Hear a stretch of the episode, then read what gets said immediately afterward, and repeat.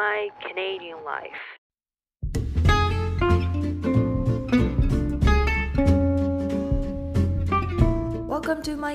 Life. 皆さんこんにちはこんばんは。おはようございます。かなこです。今回のエピソードはね実は今年最後です。早くも1年が経ちました。ありがとうございます。今年のね1月8日から始めて本当にねあっという間に1年が経ちました。実は私三日坊主でなかなかね何事も続けることができなかったんですけれどもこのポッドキャストはですね1年なんとか続けることができまして本当に自分でも正直言ってびっくりしています。これもね本当に聞いてくださってる皆様のおかげかなと思うので本当にねありがとうございました。で来年からもまあ皆様のね有意義になるようなトピックを配信していこうと思いますのでねどうぞよろしくお願いいたします。ライフアップでから入っていきたいと思います。ライフアップでなんですけども先週実は昨日ですねえっ、ー、とまあコロナ禍の中でいろいろなイベントが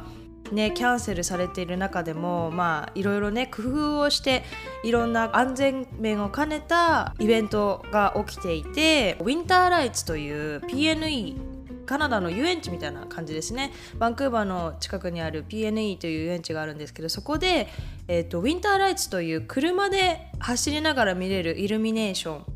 のイベントをやっていたのでチケットをですねラストミニッツであの取ることができまして本当に発表が出てから1日2日とかでもうチケットソールドアウトしちゃったんですかね。なんか時間ごとに買うんですけれどもそのチケットをね最後の数枚を中の1枚をちょっと手に入れることができましたので昨日行ってきたんですけれどもあの普通にですねあの良かったです。まあ確かにその日本のとか普段のイルミネーションと比べたらまあそうしたことはないと思うんですけど車であの見に中でなんかサファリパークみたいな感じですね。サファリパークのイルミネーションバージョンみたいな。なかなか可愛かったです。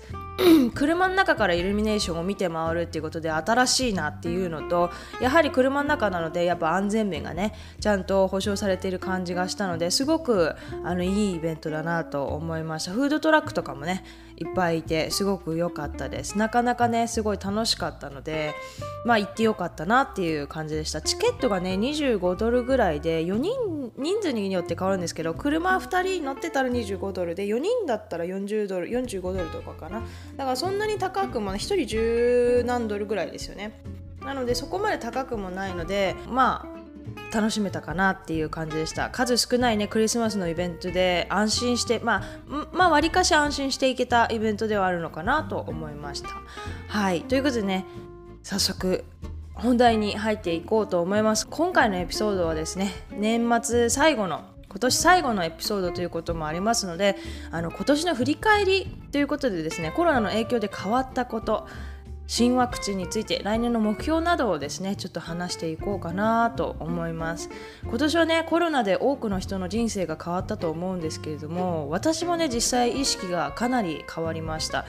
私のツイッターとかをねフォローしてくださってる方ブログとかを読んでくださってる方はまあ知ってる方もいらっしゃるかもしれないんですけれども去年までね、まあ、今年か。私は実はね助産師とかいや医療工学に進もうと学校にね願書を出していたりしてたんですね。でコロナで改めてね医療現場の大変さを見てちょっと恥ずかしながらも私には医療現場で働くことが無理だと判断しあの進むことをね実は断念しました。でそしてね改めて、ね、医療現場で働いてくださっている方全員にね本当に敬意を持ちましたしすごいなって改めて思いましたね。ね、やっぱり意識が私社会人なのでどうしてもコロナ禍で仕事にね対する影響っていうのがすごく目に見えたなと思うんですよね。コロナですごく影響を受けたのはやはりすごい仕事面キャリアとかだと思うんですけども多くの人がね解雇または一時解雇とかになったと思うんです。で実際私の会社はコロナでもろ影響を受ける業界なんですね。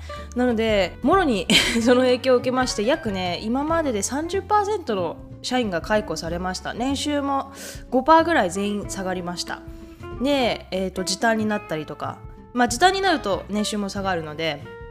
まあ、そんな感じでですねあのかなりもろに影響を受けていますし実際この解雇ですね実は未だに止まってません。1ヶ月に数人のスペーススピードであの未だに解雇が続いております。で知り合いもですねカナダ航空にいて働いていたんですけれどもあ CA さんではない。内勤さんっていうんですかね。なんですけれどもコロナが始まって即一時解雇に遭っていました。もちろん今はもう戻っているんですけれどもまあコロナが始まって一時解雇ということでね。でこんな風にですね解雇された人かなり多いと思います。ですがまあカナダはね会社都合であれば失業保険が即出ますしコロナのね給品緊急給付金の配布が割とね早めに開始したので金銭面での影響とか混乱はそこまでなかったのかなと思いますね。なんかお金があるとやっぱり安全に自粛ができるというか家にこもれますのでお金がないとねどうしてもあの外に出て仕事をしようっていう風になってしまうのでやっぱりお金給付金があるっていうのはコロナの拡大にスピードを緩める要因になったんじゃないかなと思いますね。コロナのね第一感染者がカナダに来たのが最初ねえっと確か3月頃だったと思うんですけれどもそこからね国の給付金の配布のね速さはすごかったので、まあ、4月頃にはねもう始まっていたと記憶しているんですけれども、まあ、これはねもちろん経済混乱を避ける目的もあると思うんですけれどもあのカナダ人は日本人に比べるとなかなか貯金をしない国民性があると思うんですね。なので早急のねお金に関して言うと早急な対応が必要だったのかもしれないですね。ちょっと国民性の違いがあったかももしかしたらかもしれないです。でさっきもたんですけれども今年はね医療従事者医療関係者にとってはかなり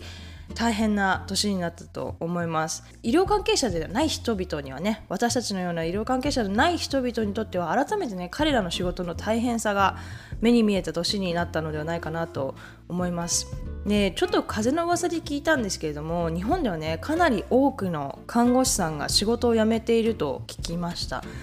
カナダではね実はそんなことはないんですね、まあ、もちろん辞めていらっしゃる方もいるとは思うんですけどもそのニュースになるほど多くはないんでこれなんでかなって思った時にやはり給料待遇にあると思うんですね。でカナダでは残業を含めると一般の看護師でも年収800万から1000万を目指すことはあの全くもって可能です。しかも経験によってね時給が上がっていきますのでベテランであればあるほど年収も自然と上がります。でもこれ多分ですけど日本ではね不調査にならないと不調査にでもならないとちょっとこの値段は難しいのかなっていうのが私のイメージですね。なので日本でね辞めていく看護師が多い多いのはこのせいかなって思ったりもしますよね。ちょっと悲しいですよね。やっぱ医療医療従事者っていうのはすごく大変。本当に労働というかフロントラインの人たちなのでやっぱそのそれに見合った給料っていうのは払われるべきだと思いますね。なんか噂ではニューヨークでねニューヨークでのそのコロナがすごくひどかった時に看護師や医療従事者の皆さんに一時ボーナスというのでかなりのねお金がねあの政府から給付されたって聞きますね。なのでこういうふうにねあのなんていうんですかね時と場合によってお金をあげたりとかやっぱりこういうコロナ禍で人手も必要っていう中でやはりお金をねどこに送るかっていうのはすごく大事だと思うんですね私税金がもしそういうふうに看護師さんやお医者さんに使われてたとしても全然文句はないですしやっぱり命に関わる現場で命をねあの危険にさらして毎日戦ってくださってるということなのでこういう状況下ではねお金を多く払われてもあの妥当かなと私はあの思いましたね。で私もね実は恥ずかしながらも小さい頃の夢は医者だったんですねなので大学の専攻も医学院に進むための学科を選択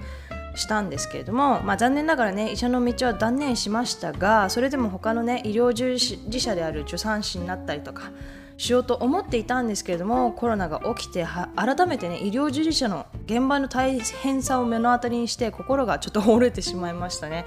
やはり人と接する仕事であるということ現場にいるということそれを考えるとやっぱその専門の仕事ではあるんですけどかなりフロントラインに立っている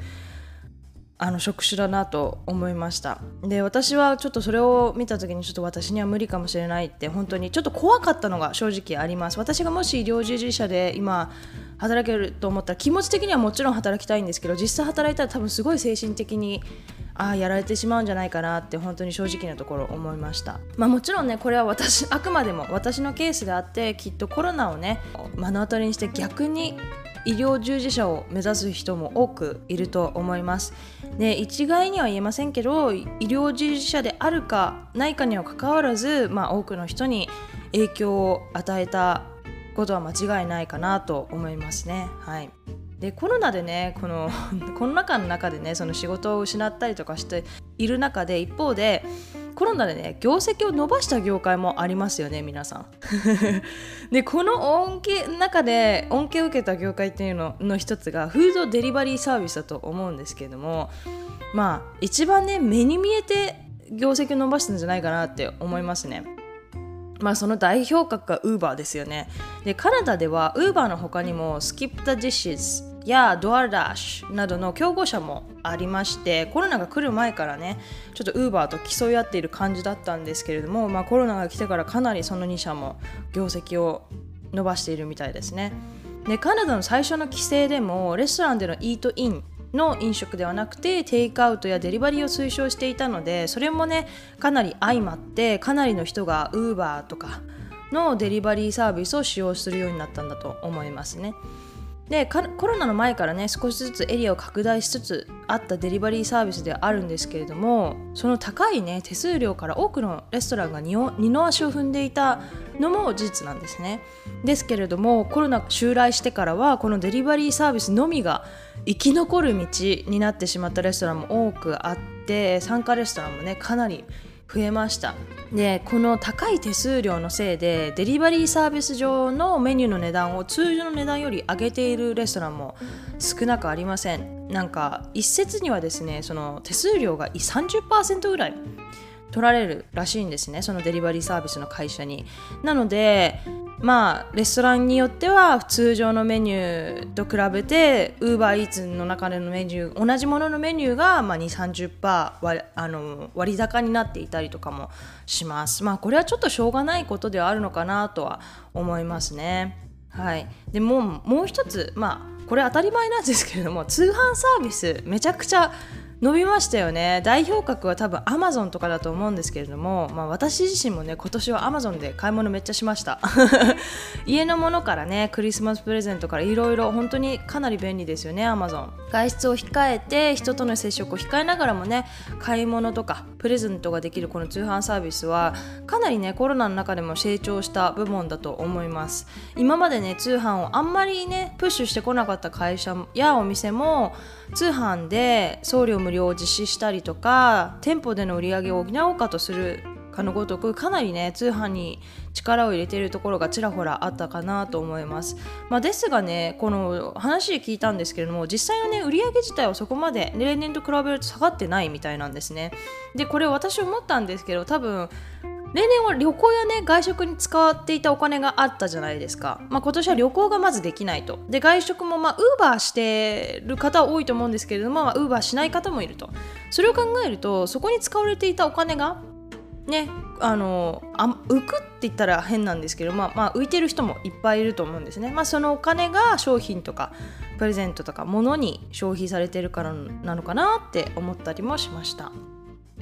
でもう一つねこういうサービスが業界が伸びるっていうことはそれを陰で支えているのが IT 業界ですよね。でなんて言ったってね通販もデリバリーサービスもネットとかアプリなどの媒体を利用しているものなので IT っていうのは欠かせませんよね。なのでしかしかもですねその上に今年はコロナのせいで多くの人がリモートワークになりましたよね。で家から仕事をするっていうことはまあ Zoom とかめっちゃ使えますしパソコン関連のねものの需要もめちゃくちゃ高まったと思うんですね。まあそういう影響で IT 業界はかなりあの逆に忙しくなった業界かなと思いますね。なのであバンクーバーもちょっと IT ハブになり始めてるところがあるんですけれども、まあ、IT 会社の求人はあの絶えずコロナ禍の中でも絶えずあむしろ多くなってるぐらいの印象でしたね。でこのまあやっとねやっとというかおかしいんですけどまあコロナのねおかげで普通では考えれないほどのスピードでワクチンが、まあ、やっと開発されましたよね。このワクチンねいろんな噂は出てるんですけれども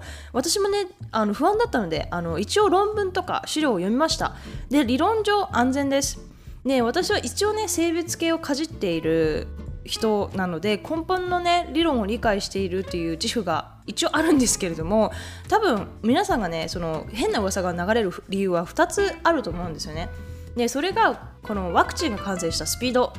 と新しめのタイプのワクチンだっていうことだと思うんですねでワクチンが完成したスピードなんですけれども今回かかった時間が、まあ、約1年以下、まあ、1年ぐらいなんですけれどもこれは歴史を見ても確かに驚異のスピードなんですね。普通ワクチンの開発には早くても2年かかると言われてるんですね。でそれは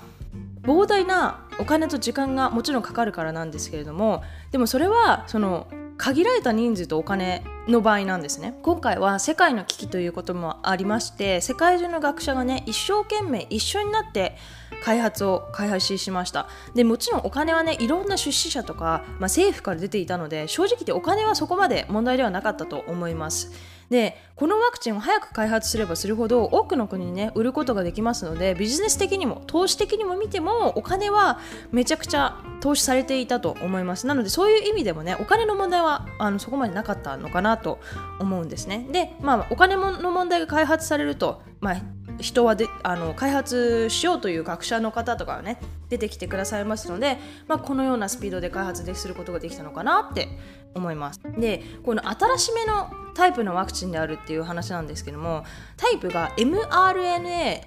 というタイプでワクチンの歴史でいうとまだ浅いんですね。開発されてから mRNA のタイプのワクチンはまだ30年ほどしか経ってない。まあ30年って結構医学界言ったら長あの長いんですけれどもまあ一般の人から言ったらねそんなにまだ30年しか経ってないじゃないかって、まあ、確立されてないじゃないかって思う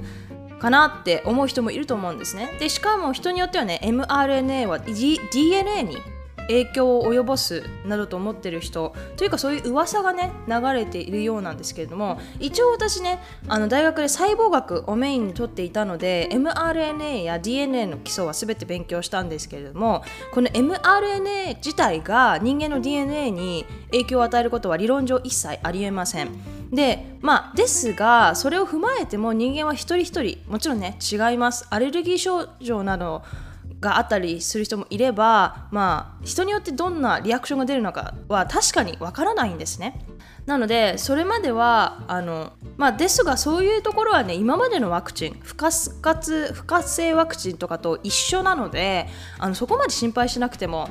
医師や看護師の指示に従って接種すれば私は個人的には大丈夫なんじゃないかなと思っています。はいまあ、正直な話そのこれはあれなんですけれどもまあワクチンを打ってもらう順番があるじゃないですか。私はあの何て言うんですか。免疫系の病気もないですしあの、まあ、一応ミドルクラス年もアラサーということでそこまで若くもなくそこまで年をいってるわけではないので多分ワクチンを受ける順番から言うと最後ら辺になると思うんですね。なので申し訳ないんですけどもまあそういう意味でも私は安心して打てると言いますかやはりね、どんな影響があるっていうのは人間の人体はね分からないことがやの方がまだまだ多いので、まあ、そういう意味ではねその後の方に受ける方々は、まあ、安心してそこまで、待つ逆に後で打った方がまあ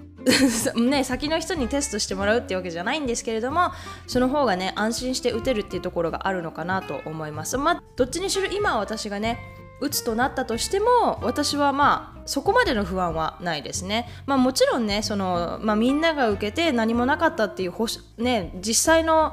あれが実際のねものがあった方が心的には安心なのでそういう意味ではね私はあの後に打つ打つ方はね本当に安心して待っていただけたらなと思います どの目線なのかよくわかんないんですけどねでまあ今年はねそんな風にねいろんなコロナの影響でいろんなことに対する意識が変わった年だと思うんですけれども私自身ね会社でのねリストラが止まらずコロナでね大打撃を受けている業種ということもありまして明日は我が身と思うとなかなかね仕事に身が入らない1年でした。で運よくねまだ私は仕事を失っていませんがまだまだね一寸先は闇の状態です正直。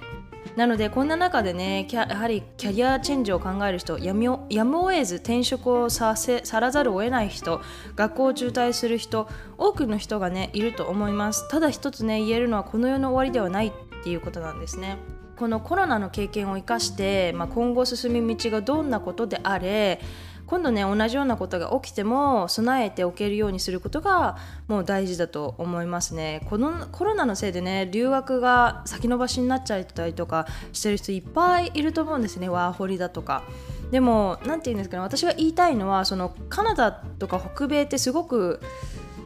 なんていうんですかロジカルシンキングなのでもし例えば、まあ、ビザを日本国民は特にそうですけどビザはすんなりやっぱり落ちあのビザはすんなりもらえるパスポートだと思うのでもしね今年がダメになっても、まあ、来年ねカナダの政府が、まあ、こういうふうになんかワークビザとワークビザじゃないな、えーと、スタディパーミットとかを伸ばしてくれたりとかもうすでになっていると思うので今年できなくても落ち込まずに日本で今できることをやるとか、ね、このまあ、ギャップが空いてしまったけれども逆にその日本にいる間にもっと準備をしておくとか日本にいる間に英語力を高めておくとか家族との時間を大事にしておくとかいろんな思い出をね作っておくとかそういうことが、まあ、できることはいっぱいあると思うんですねそのリミットの中でも。なので、まあ、今年ね亡くなった方も実際多くいると思うんですね。なのでどんなにその仕事を失おうが留学が先延ばしになろうが学校が中退になろうが正直言って生きているだけで儲けもんと思うとかなり心が軽くなるのではないのかなと思います。ね、いろんな、ね、ネガティブなことが起きてすごく嫌な年になった人もいっぱいいるとは思うんですけれどもこの世の終わりではないっていうこととできることは探せばいっぱいあるということをねあの皆さん私も含めてなんですけども心に留めておいて来年もっといい年になりますように来年はね皆さんにとってより良いね、まあ、今年よりはいい年になるようにっていうふうに思います。えっと、今年最後のポッドキャストはここら辺で終了したいと思います。もし何か質問や感想等々あれば、あのディスクリプション、概要欄の方に、えっと、E メール、ブログ、ツイッターなどなど載せておきますので、もしよろしければそこからご連絡いただければなと思います。はい。ということでね、Thank you all so much for listening. I hope you all have a wonderful week and see you all on my next podcast. Thank you very much.